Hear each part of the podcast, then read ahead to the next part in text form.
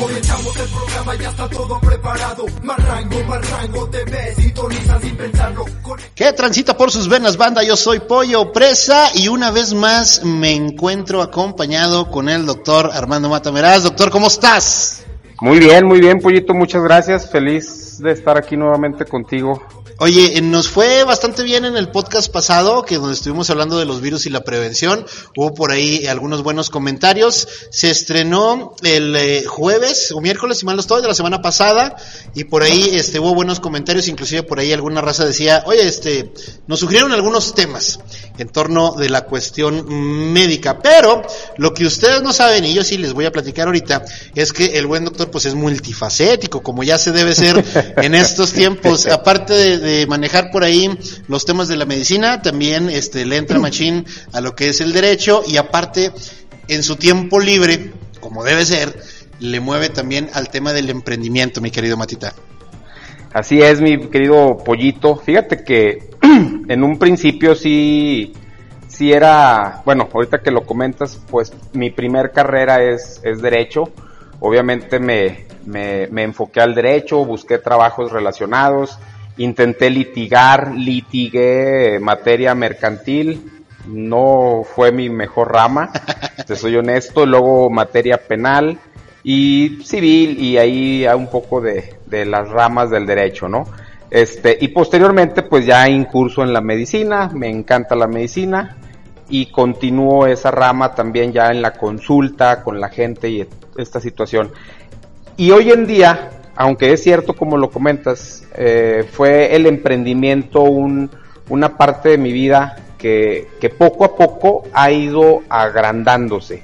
Es decir, hoy te puedo decir que, que pues los papeles se, se invirtieron, eh, me dedico más al emprendimiento y a la par con la medicina, ¿no? Yo creo que, que, que, el emprendimiento se me, se me dio también muy a la par con la medicina, que son las dos cosas. El derecho me fascina y me encanta.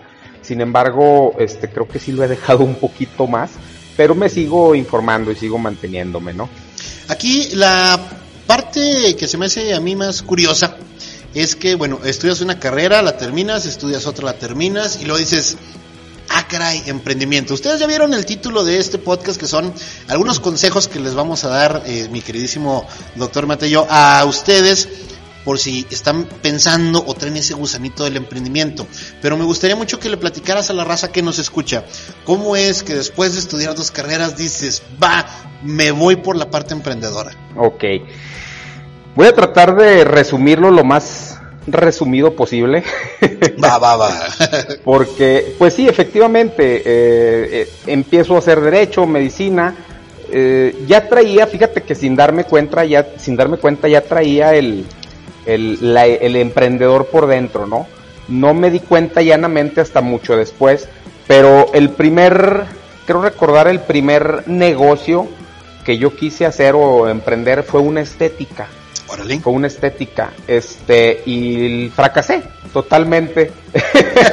tengo, yo, tengo, que yo tengo a lo mejor algo, quienes algo me conocen que pudo... ya se están riendo, yo sé por qué. Usted, este... Bueno, ustedes lo están viendo ahí en la, en la fotito que tenemos de, de, imagen ahí en el podcast y nos están viendo en Facebook o YouTube, pero sí, sí, como que no fue la mejor eh, idea que se te pudo haber ocurrido. sí, no, pues por el exceso de pelo, este, pero fíjate que, que me puse a ver Hoy en día incluso, digo, con todo cariño y respeto a colegas médicos, no, tengo una, tengo una, duda antes de que continúe. ¿Tú querías cortar el pelo o tú querías poner un negocio para No, que... yo quería poner el negocio. Ah, ok, ok. Yo, de hecho, es parte de los consejos o tips, cosas que yo fui aprendiendo, ¿no? Este, me di cuenta que yo quería poner el negocio, ¿sí? Eh, dentro del, del emprendimiento, digo que no me había fijado. Este, yo sé que con el exceso de pelo que tengo, eh, dicen, ah, chingo, ¿y por qué estética, no? Sí. Pero fíjate que con todo cariño y respeto a colegas médicos, abogados y de otras carreras, a veces pasan los memes, ¿no? Okay. Este, me la pasé estudiando 20 años de mi vida y la gente no quiere pagar la consulta o la asesoría médica en 200, 300 pesos, pero sí van y pagan 500, 600 pesos por unas uñas, ¿no? Okay. Entonces, pues digo, bueno, pues es que esa es ese es el, el, el, arte del emprender, ¿no? O sea, ver opciones donde los otros ven barreras. Entonces, Claro. yo desde ahí ya notaba que la estética podía dejar varo, ¿no? O sea, que sí dejaba billete. Que a lo mejor, mira, eh, por ejemplo, en por lo menos en la ciudad de Durango, eh, hay, dicen, dicen, eh, y no le quiero tirar carrilla a nadie, que hay más eh, barberías que barbones. Eh, eh, ahorita hay, eh, si mal no estoy, dos o tres, no sé si decirles eh, empresas o cadenas que se dedican a esto, no tanto del pelo, sino más bien de la barba, que son muy famosas y les va muy bien en la ciudad de Durango, a pesar de que alguna encuesta por ahí saca que no hay tanta gente que utilice este estilo eh, barbón. Entonces es un público a lo mejor muy específico y aparte es como que caro. Porque hacerte una barba no es como ir a cortarte el pelo a lo mejor en cualquier lado por 50 pesos. Pásale la maquinita y ya. No, es un trabajo un poquito más este de detalle por el cual se debe de pagar un poquito más. Cuando quisiste hacer tu, tu empresa esta de peluquería, ¿cuál eh, fue, y que seguramente se van a identificar los demás emprendedores que nos están escuchando, cuál fue una de las primeras cosas que dijiste, ah caray, aquí estoy topando en pared? Mira, de hecho es, es un aprendizaje que, que, que tiene que ser del fracaso, ¿sí? Eso es un- el primer consejo, yo creo. Bueno, el primer consejo que yo daría a un emprendedor este, es que lo que vayas a hacer te apasione, te apasione, siempre te apasione. A mí me apasionaba no tanto cortar o algo, me apasionaba tener dinero, me apasionaba generar dinero. Entonces empiezo a mi poco conocimiento, pues saber que lo- el rollo este de las uñas, del pelo, que sí pagan, que unas extensiones cuestan no sé qué, que las uñas no sé qué tanto. Entonces empiezo a darme cuenta que para emprender hay que gastar. Claro. Ese es el primer tope que yo me di. O bueno, a lo mejor dirían algunos invertir, más que gastar. Exactamente. Porque es, es importante lo que dices. Este, yo creo que hay que ver cuando puedes emprender.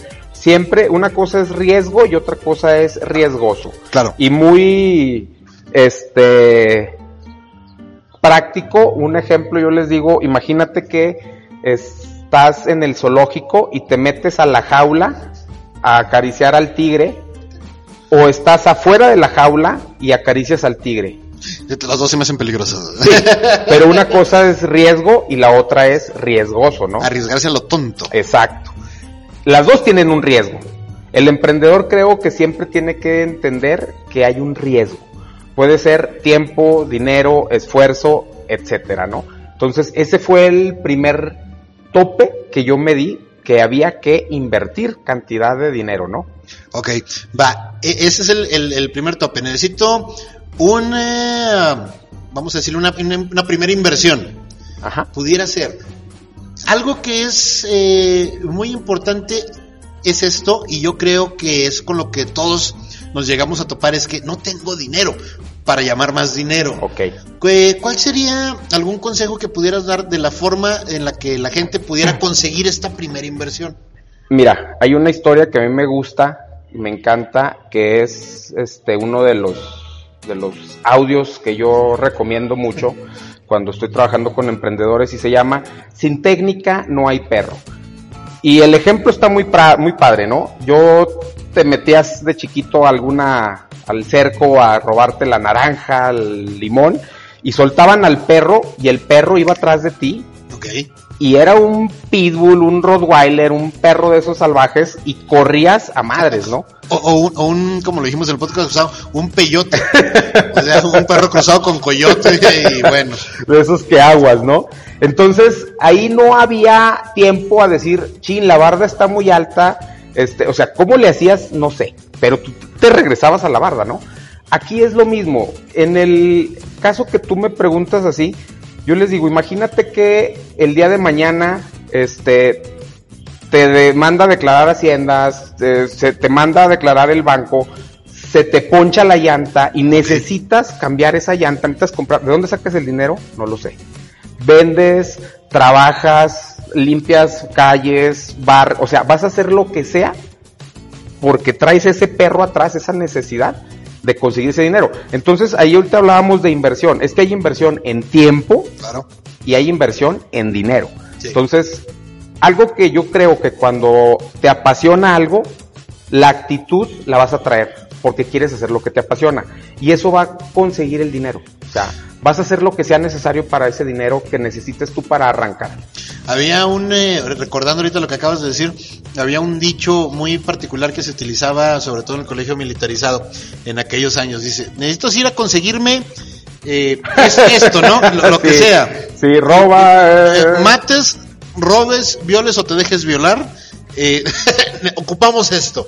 Entonces era uno que se utilizaba mucho en aquellos tiempos. roba, mata, viola, roba, mata, viola, te dejas de violar, pero se ocupa. E, era nada más para cumplir la orden. Exacto. Era esa como motivación, no sé si fuera acertada, pero era una motivación que se utilizaba mucho en esos tiempos.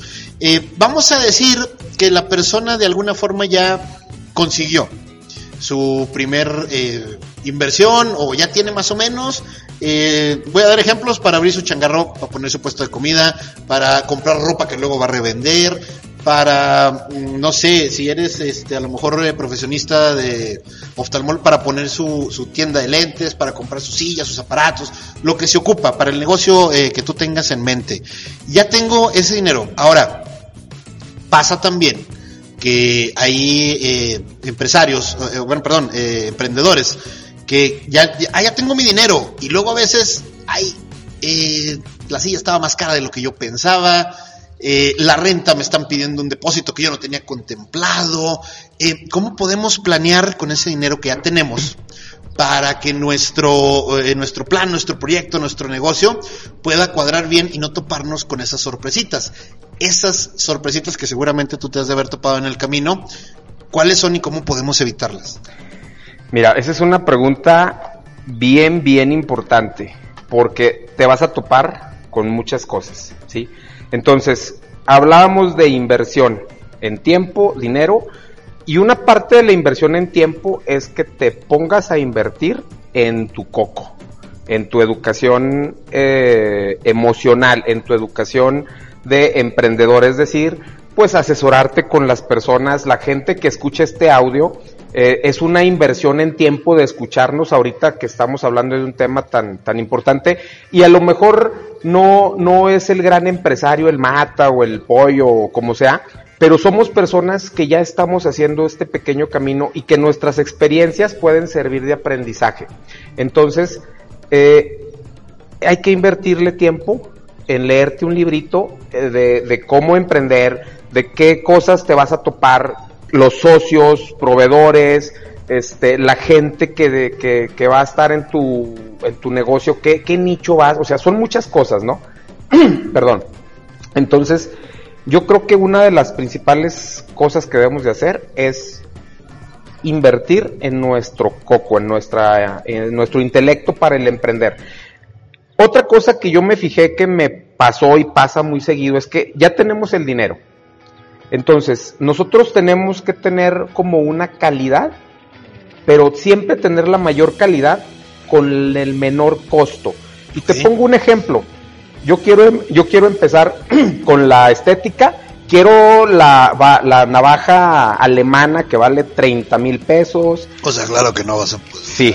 Quiero la silla donde te da el masaje de no sé qué. Quiero lo más, quiero vidrios último modelo. O sea, quiero lo más chido para mi negocio, pero ni siquiera sé qué tal me va a ir. Entonces, tengo que ver que puedo empezar mi negocio disminuyendo costos, pero siempre manteniendo una calidad lo más acercada a la excelencia, ¿no? Ok. Eh, por ejemplo, eh, se me ocurre ahorita un negocio con el cual estuvimos trabajando hace poco, que era precisamente una barbería, hablando de eso. Y ellos en su momento se les hacían muy caras las sillas profesionales que ellos necesitaban para sus clientes. El cliente llega, se sienta para que le cortes el pelo. Ellos hicieron unas de madera y las pintaron y ahí obviamente abarataron miles de pesos el, el, costo, que eh, al final ellos lo justificaron de alguna forma poniéndolas un negocio que era más rústico, que, era, que era de colores de, madera, que olía madera adentro y todo este rollo. Pero igualmente eh, se tiene que especificar eh, a, a, qué público vas dirigido. Y esta es la parte donde yo te quería preguntar siempre y cuando ya tengamos el dinero y ya abaratemos los costos. Creo yo que una parte muy importante es decidir a quién le vamos a vender este producto o servicio. Exacto. Pasa eh, esta cuestión. No sé si sea tu caso, pero se me ocurre. Voy a poner una barbería y, ah, veo una encuesta que dice que hay poca gente que usa barba en Durango. Entonces, ¿será buena idea? No será buena idea.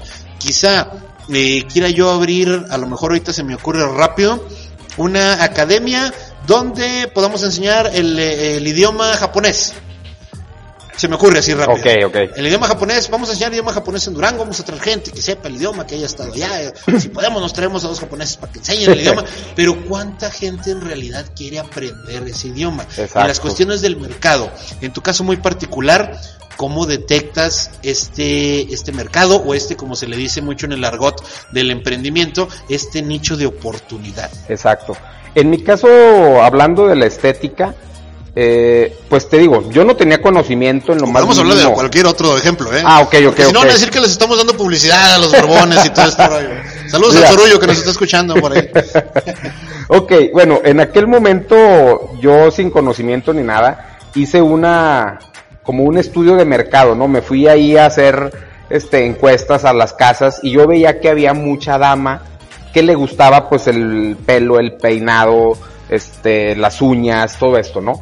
También había caballeros que pues obviamente iban a- al, al corte, corte. de pelo, no era tanto enfocado a, la- a lo de la barbería, pero hice como que ese pequeño estudio, ¿no? O sea, dije, realmente puede haber gente que sí va a ser mi, mi, mi público, mi clientela. En otros aspectos, por ejemplo, actualmente, yo lo que me dedico así franca y llanamente, pues es al network marketing. Yo les digo que yo sí me considero un networker. Entonces, dentro de este, Para la gente que, que nos está escuchando y que dice, ¿de qué? ¿Está hablando de redes sociales? No. Explícanos por favor qué es el network marketing. El network marketing es prácticamente la cadena de publicidad que realiza cualquier empresa, ¿no? Tú ves un producto en la tele, pero ese producto que tú estás viendo, toda esa publicidad, tú lo estás pagando cuando compras ese producto. El network marketing es una idea muy inteligente en la que reduce ese, ese consumo, bueno, ese gasto en publicidad y las empresas se lo pagan a los consumidores directamente por el boca en boca que se hace, ¿no? Y de hecho es el, el pues es la, la herramienta de publicidad que ha existido siempre y yo creo que seguirá existiendo en tanto no hablemos telepáticamente y seriamente a mente, Va. porque el boca en boca siempre va a existir, ¿no? Yo te digo, oye, recomiéndame un podcast y tú decir, no, pues los podcasts del pollo, ¿verdad? Claro, y eso es boca en boca, ¿no? Por supuesto, y sobre todo, eh, por ejemplo, herramientas de redes sociales como Facebook ya tiene esa eh, opción de Exacto. decir, estoy buscando un restaurante, eh, no sé, yo me fui de vacaciones a Guadalajara, estoy buscando un restaurante bueno en Guadalajara, recomiéndenme, mi gente, mi gente de Durango que ya haya venido, recomiéndenme. Y ahí te dicen, ah, mira, ve a tal, y luego abajo le ponen, no, es que no vayas ahí porque este X. es- sabe feo o está muy caro o si andas de mochila mejor vete a este otro lado y ya son las recomendaciones y ya tú en tu posición estando parado ahí a lo mejor en Guadalajara ahí en la en la ¿cómo se llama? la Minerva ya dices ah caray pues este aquí está uno cerca aquí está todo a lo mejor más lejos ando a pie me voy al que está más cerca Eh, pero es ese, ese tipo de recomendación eh, boca en boca pero también es por experiencia propia Exactamente, exactamente. Como lo hablábamos eh, en el podcast anterior, este, yo me gusta recomendar lo que uso, lo que me consta, eh, tanto como médico, como persona, etcétera, ¿no? Entonces, ¿Qué piensas de la gente que recomienda algo que no consume? Pues se arriesga mucho, se arriesga mucho. Este, mira, simplemente no es coherente. Hay que ser coherente, hay que tener coherencia. Entonces, ¿cómo te voy a decir yo que consumas algo si no he probado yo ese producto o no he ido yo a ese lugar? Entonces, la coherencia creo que es fundamental. En este caso, ahorita que, que hablamos, habrá quien está, estará diciendo, bueno, ¿y este qué experiencia o qué coherencia tiene? Ahorita vamos a ir a ese punto. tengo la experiencia pues de, de dos, dos fracasos en negocios, ¿no? Porque la estética la fracasé, pero aprendí mucho. Y posteriormente hice otro de ropa y también fracasé, pero volví a aprender mucho, ¿no? Entonces, pues sí te puedo hablar de un poquito de experiencia y es fundamental la coherencia. Decir, no te voy a decir que o sea, yo hasta uso, uso champú y no tengo pelo, ¿no? Pero pues lo uso porque tengo que ser coherente, ¿no? Acabo de resolver una de mis dudas que no me deja dormir. Si la gente sin pelo usa champú, ok, ya está resuelta la duda. ok. Sí, ok, dos fracasos, eh, una tienda de ropa, eh, una, una, una barbería, una peluquería. Ahora, vamos a, eh, para que la gente que diga, bueno, ¿por qué, están, ¿por qué el pollo trajo a Mata a hablar de este tema? Háblanos, eh, ahora sí, ¿a qué es lo que te estás dedicando ahorita en lo que es el network marketing? Y, y ahora sí, coméntanos tu experiencia y por qué este proyecto del neuro, del network marketing sigue eh, caminando, sigue funcionando y qué es lo que estás haciendo ahorita. Ok, mira, como estudioso del derecho y de la medicina, pues obviamente me, me gustó mucho que este tipo de, de industria tiene mucha información. Hay un libro que se llama Los nuevos profesionales del doctor, me parece, Charles King, que bueno, ya falleció ahorita, pero él todavía hace unos años era catedrático de la universidad, me parece que de Harvard. Entonces, él hace un, un libro que se llama Los nuevos profesionales, en el cual él explica por qué el network marketing es considerado la profesión del siglo XXI. Es decir, no que se vaya a acabar la abogacía, la mesito, no, pero un networker es considerado ya una profesión a la par como médico, abogado, arquitecto. ¿Por qué? Por la serie de conocimientos. Hay unas cosas que se llaman habilidades blandas que creo yo que hoy en nuestro sistema educativo carece mucho. Habilidades blandas es hasta cómo tratar a las personas, cómo interactuar, cómo tener empatía y creo que de eso carecemos mucho en nuestro sistema educativo a nivel mundial. O sea, no es de México, no es de Durán, bla, bla, bla. No, a nivel de desarrollo humano creo que carece mucho eso, ¿no? Entonces el network marketing tiene una educación que a mí me encantó eso. Ese libro a mí me abrió los ojos a ver la educación en este tipo de, de industria. Ok, estamos hablando de un tipo de educación que como ya quedó muy claro no se da en las escuelas. La gente que, por ejemplo, me ha, me ha tocado dar eh, conferencias y pláticas en preparatorias, en, en secundarias, en universidades la gente ya trae más el rollo, ya sabe, si ya estás en una universidad es porque ya traes una carrera, ya sabes a qué te quieres dedicar, pero en secundarias y prepas a veces los chavos no traen tan conciso qué es lo que, qué es lo que se quiere eh, estudiar o en qué es lo que se quiere eh, dedicarse la vida, en qué se quiere ganar el pan. ¿Cuándo sería el momento oportuno, hablando de cómo se maneja en México, primaria, secundaria, bachillerato o preparatoria, como se le diga, y luego eh, universidad, ¿cuál sería el momento correcto, según tu experiencia, para introducir a un joven en esta, no, en esta educación que no es escolar, que no es del sistema, de, del- del marketing, del emprendimiento? Ok. Vaya, es una, una pregunta bastante difícil. Todos los que vienen aquí siempre se van con una pregunta de esas, pero para resumirla para la gente que nos está escuchando, eh, a lo mejor eh, como tú, después de que terminaste dos carreras, eh, te, gusanito del emprendimiento. Pero, ¿qué pasaría o qué hubiera pasado a lo mejor si este gusanito te hubiera entrado en preparatoria o apenas estudiando tu primera carrera? ¿Cuál sería el mejor momento, según tu experiencia, para acercar a los jóvenes al emprendimiento? Mira, yo creo que mm, hay, hay gente que obviamente empieza a tener ideas más radicales a más temprana edad, desde los 15 años, y, y creo que son, a veces hasta desde los 11, y creo que son personas que desde pequeños dan esas muestras A ver, de de, los 11 años estás hablando. Sí, e incluso hasta más pequeños. Hay un, no sé si puedo decir el nombre de Sí, un- dilo, dilo, dilo. hay un libro que se que a mí me encanta que es de Jürgen Klargen, que es Véndele a la mente y no a la gente. Y él en sus conferencias y en sus entrevistas e historia, él platica que desde niño ya vendía. O sea, él Ah, dice caray. que él, él, no recuerdo bien la historia, pero él, no era un niño que vendía limonada en la Mm, esquina. pero, pero fíjate que el empezó. niño, el niño que venda limonada está perfecto, ¿eh? Porque nos hemos inculcado una idea de que vender es malo o que vender es para la gente que ya no hizo otra cosa con su vida o una profesión. Y no. El, el vender es todo en la vida, o sea, siempre nos estamos vendiendo. Si yo, que, pues bueno, no es mi caso porque pues obviamente sí soy guapo, pero... Ahí está la foto, yo no voy a decir nada. Pero no, estoy jugando, pero imagínate, ¿quién se vende mejor? Un, un chavo que le abre la puerta a su novia todos los días, que, que, le pregunta cómo está, o un chavo que, ay, bájate. O sea, eso es venderse, ¿no? Esa es una pregunta para las feministas de hoy en día. bueno, Ellas te sabrán contestar mejor que yo. Como, como médico, yo les digo, yo no vendo una consulta, yo vendo un bienestar, una prevención, yo lo que vendo es mejor calidad de vida. Entonces siempre estamos vendiéndonos, pero bueno, me estoy perdiendo. Este, este eh, Jürgen Klargen, en su libro y en otros, él, en sus entrevistas, él platica cómo desde chico él ya veía ideas de negocio, él ya veía emprendimiento.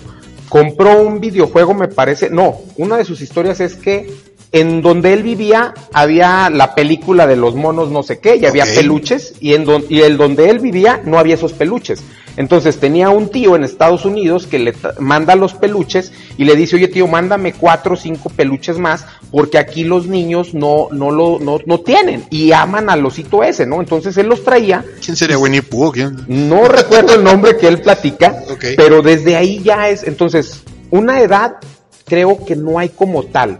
Yo lo que sí soy defensor es de los sueños de los niños, o sea, no le, claro. no le, no le moches las ideas, no le cortes las alas a un niño cuando tenga ideas de negocio, ideas locas, que, que te diga, ¿quién iba a pensar que hoy íbamos a volar en aviones, en jet, no? Sí, Entonces, eso viene, eso primero lo soñó alguien y después lo, lo empiezan a materializar.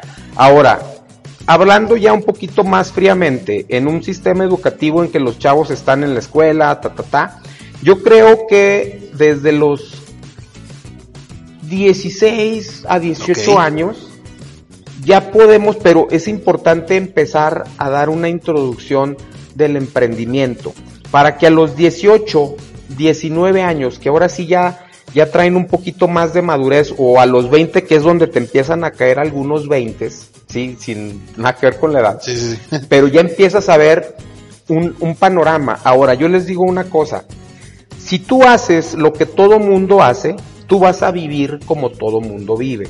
Va. Cuando tú haces lo que nadie hace, tú vas a vivir como nadie vive.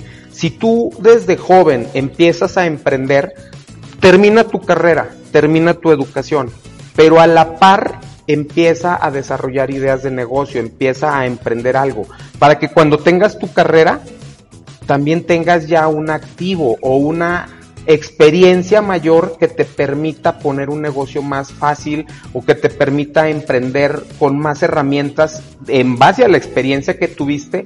A la par que construías tu carrera, construiste tu negocio. Había un programa que antes eh, se transmitía por televisión de cable, no recuerdo el canal, pero que se llamaba El Aprendiz. Eh, su, Oh, anfitrión, sí. su anfitrión era Donald. el hoy presidente de Estados Unidos, que Donald. ya vimos que no es lo mismo ser borracho que cantinero. Eh, en el caso muy específico de él, porque la industria eh, privada y lo público son cosas eh, muy distintas. Tienen eh, tienen directrices que se manejan de forma de forma muy distinta. Pero él en, en aquel momento yo recuerdo alguna de las temporadas que enfrenta a dos equipos. Un equipo donde son todos con carrera universitaria, eh, obviamente de universidades de Estados Unidos muy reconocidas, y otro equipo que era de emprendedores que a lo mejor habían dejado la carrera medias o a lo mejor ni siquiera habían ingresado en una universidad. Eh, ese eh, para mí fue muy esclarecedor en muchos aspectos porque algunos a lo mejor por la experiencia propia eh, se desenvolvían mejor que algunos de universidad, pero había temas en los que los de la universidad sí, por supuesto, superaban a, los otros. Eh, lo que a mí me dio a entender esa temporada que alcancé a ver de este, de este programa era que la mejor opción era conjugar ambas, conjugar tu carrera profesional y a lo mejor en tu tiempo libre, como haces tú, eh, ver toda esta cuestión o educarte, eh, autoeducarte, ser autodidacta en la cuestión del emprendimiento. ¿Coincides con mi postura? Claro, yo creo que tienes toda la razón, porque, claro, la educación académica va a ser importante. No obstante, en tanto sepas leer cualquier libro, mira, yo en medicina Eh, O sea, tú me estás diciendo, déjala, cuando, deja la primaria, cuando sepas leer ya. no O sea, tanto así, ¿verdad? Porque a, a- a lo mejor eso se puede pensar, se puede llegar a pensar. Pero mira, sí, o sea, no, no tanto así, o sea, no, no estoy diciendo deje la carrera, no. Pero sí empieza a educarte en el emprendimiento también, que también son libros, seminarios, este, ir a conferencias, etcétera, ¿no? Está para vendedores. Exacto. Pero la experiencia es fundamental, fundamental. Hay una frase de, en uno de los libros de Robert Kiyosaki, que él creo que es en el de Padre Rico, Padre Pobre, que yo siempre lo recomiendo, que dice, el banquero no te pide tus calificaciones, te pide tus No. estados de cuenta. Claro. Yo en medicina tengo una experiencia de, eh, hay un, por aquí por el ojo hay un nervio que, que es el, el, el que mueve ahí el- los músculos y Ese, ese que ya que te da después de los 30, ¿no? Que sientes que te tiembla ahí el ojo y... Ese es- Mira, todos están riendo aquí porque saben a lo que me refiero. ¿Sabes de lo que hablas? Puro treintón. Entonces, cuando yo estaba yendo a prácticas al hospital, había una sutura que íbamos a hacer en una parte de la, de la cara, del rostro, y yo, por el libro que había leído, pues me quise ver listo, ¿verdad? Y le dije al, al, al doctor, al cirujano, le digo, oye doctor, ¿y por qué no infiltra mejor ahí el nervio y no sé qué, y así causa la, la anestesia y no tiene que andar dando tanto piquete en la herida? Y me dijo, está bien, pero qué bueno que vienes, me dijo, algo así me dijo, dijo, qué bueno que vienes. Dice, Por- dice, dice un compa eh, Martín, dice, qué bueno que tocas el punto. Porque me acuerdo que me dijo, eso que tú me estás diciendo, eso lo leíste en un libro de anatomía y tienes la razón. Eso no terminó bien para ti, seguro. No, pero la realidad de las cosas es que nadie va a tener el nervio exactamente en el mismo milímetro. Como viene en el libro. Exacto. Entonces él me decía, ningún cirujano se va a arriesgar a causarle un daño permanente a la persona Claro. por haberle picado ese nervio. Ningún buen cirujano. Exacto. A, a, a mejor darle unos tres piquetitos, pero no arriesgarlo, ¿no? El principio de la medicina, riesgo-beneficio.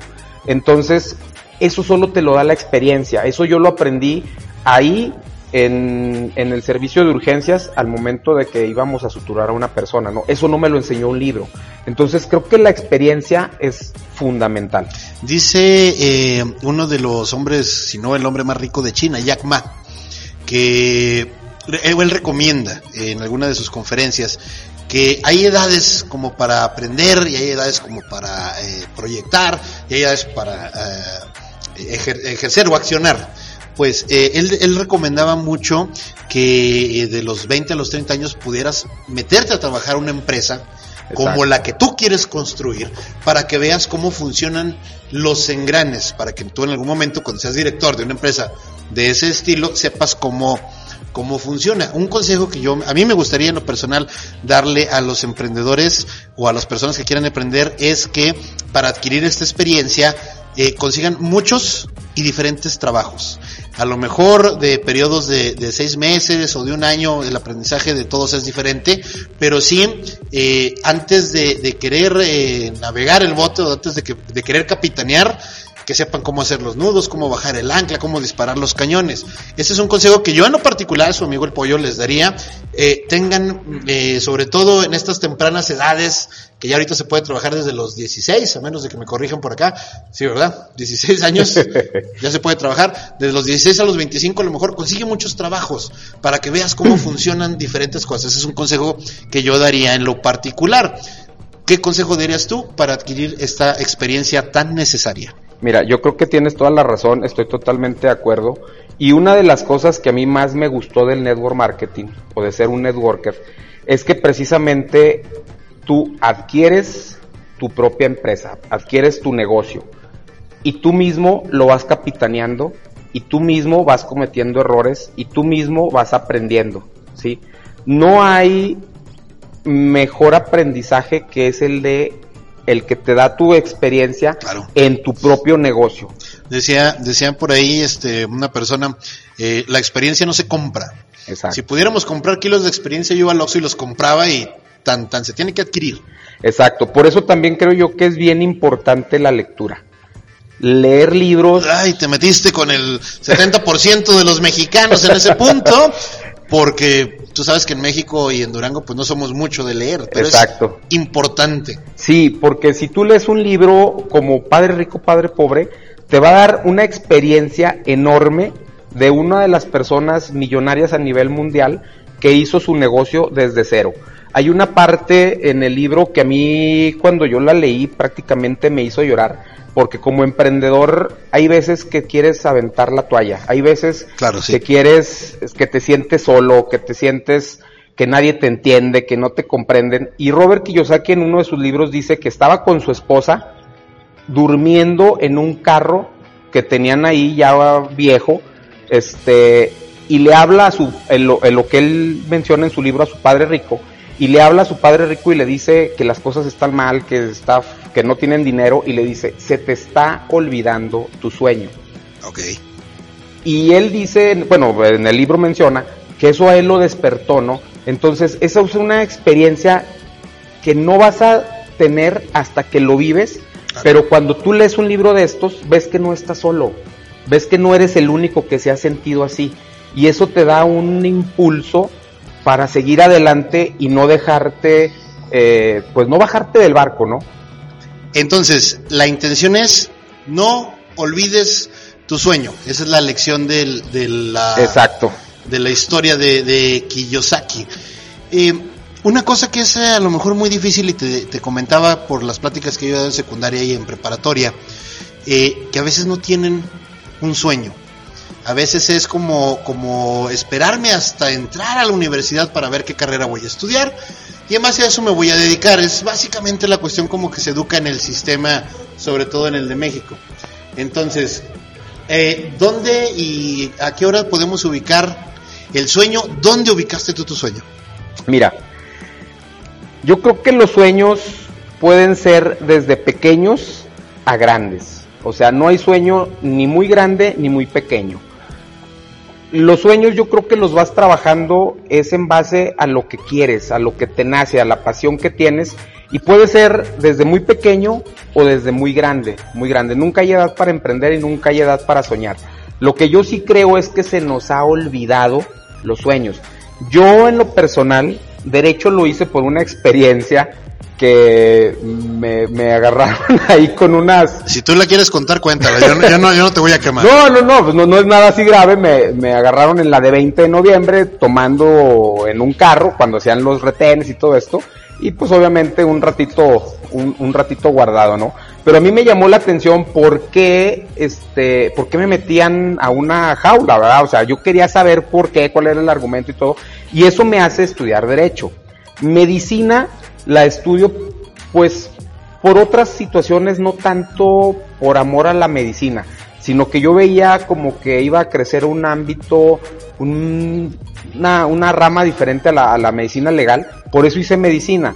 Pero ahorita mi sueño nace y es desde muy atrás, que es el, el, el amor a los animales, ¿no? O sea, yo tengo un conflicto de ver animales en la calle. Entonces, ese sueño para mí es muy importante. Se llaman borrachos. Pero luego, ya con, con más información, o sea, agrando mi sueño. Ok. ¿Lo agrando a qué? A que no existan niños en la calle también. Ok. Entonces, yo tengo un sueño muy claro y definido, que es como una institución, un albergue, una asociación de rescate animal, y luego lo agrando a una universidad privada de educación para niños de la calle o niños de pocos recursos. Una educación que conlleve, claro, la educación académica, pero también educación financiera, educación emocional, educación de emprendimiento. Porque todo esto creo yo también que va a elevar lo que llamamos el Producto Interno Bruto de una nación o de un estado, de un municipio. No debemos de acostumbrarnos a querer recibir siempre las cosas, porque el Producto Interno Bruto de, de México, de un estado, lo vamos a generar los mismos residentes de ese estado. Entonces, si yo genero empleo, si yo genero empresa, si yo genero emprendedores, se va a hacer ese ciclo donde el emprendedor va a crear otra nueva empresa, va a generar nuevos empleos y esos empleos van a generar nuevos emprendedores con la educación adecuada, ¿no? Mi queridísimo Matita, eh, ya estamos en los 41 minutos de, de Achis. podcast. Se va rápido Se va el tema rápido con, esto. este, con estos temas. Pero a mí me gustaría que hiciéramos una segunda parte. Y ahorita para recapitular, eh, los tres consejos para una persona que ya descubrió su sueño, ya sabe qué es lo que quiere hacer, ¿sí? ¿Cuáles serían los tres primeros consejos y los demás para una persona que ya tiene su negocio y que ya está, ya está en el, ya está en alta mar? Eso los dejamos para un podcast para la próxima semana. ¿Qué te parece? Perfecto. Los tres primeros consejos que hay que darle a cualquier emprendedor. Mira, yo creo que el consejo número uno es que lo que quieras realizar, que te apasione. Que te apasione hasta el alma, que no puedas tú dormir si no estás haciendo lo que te apasiona. Ese sería mi primer consejo.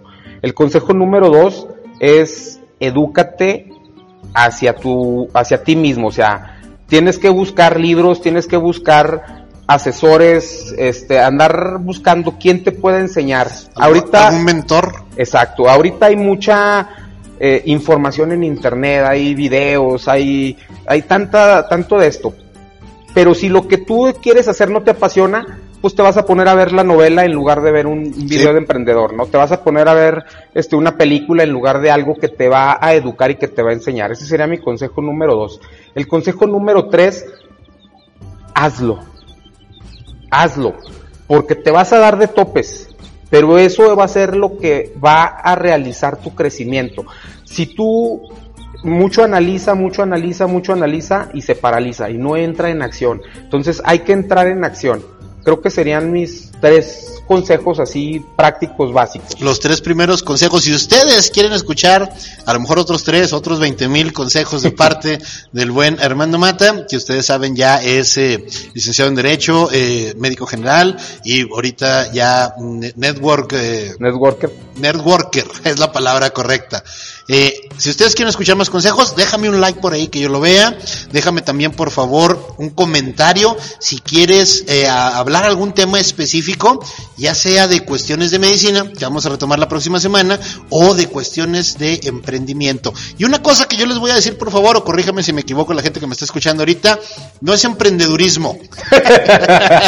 Eh, porque a veces yo he visto por ahí que hacen seminarios de emprendedurismo. No, no, es, es emprendimiento. Empre- Sí, es de, es de vamos a echarle ganas, vamos a empezar con este rollo y un emprendedor bien logrado se transforma al final del día en un empresario. Gracias, mi queridísimo doctor Armando Matameraz. Gracias. Tus redes sociales, ¿dónde te seguimos? Mira, eh, pues son Armando Meraz, este, mi Facebook. Acabo de hacer un Instagram. Se llama, me pare- bueno, es que ya ves que ahora con el Instagram no sé qué. Hay tantas redes sociales. Estoy como Armando, Armando Mata o Armando Armando, Mata, Mata Meraz, Mata 7.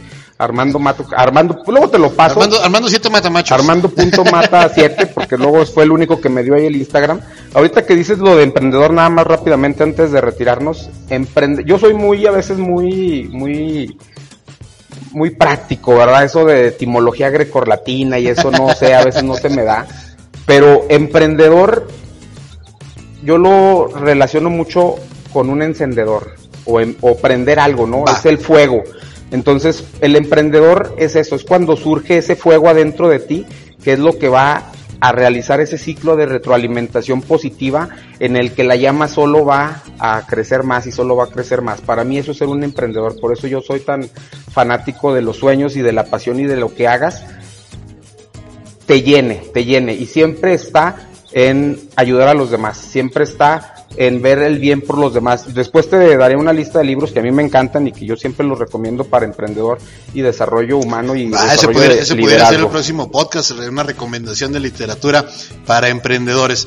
Va, entonces ya saben, esto es Más Rango TV en este nuevo formato de podcast. Apaguen las cámaras, prendan los micrófonos. Siempre estamos subiendo videos a las 4 de la tarde, tanto en YouTube como en Facebook, en ambas redes sociales. Estamos como Más Rango TV, menos los jueves, porque ese día es el día de los relatos eróticos a medianoche con Miss Butterfly. Síganos sintonizando en estos podcasts próximamente en iBox y próximamente también en, en Spotify. Eso es todo por mi parte. Yo soy Pollo Presa. Muchas gracias, doctor. Gracias, Pollito. Chido One. La vemos. Bye.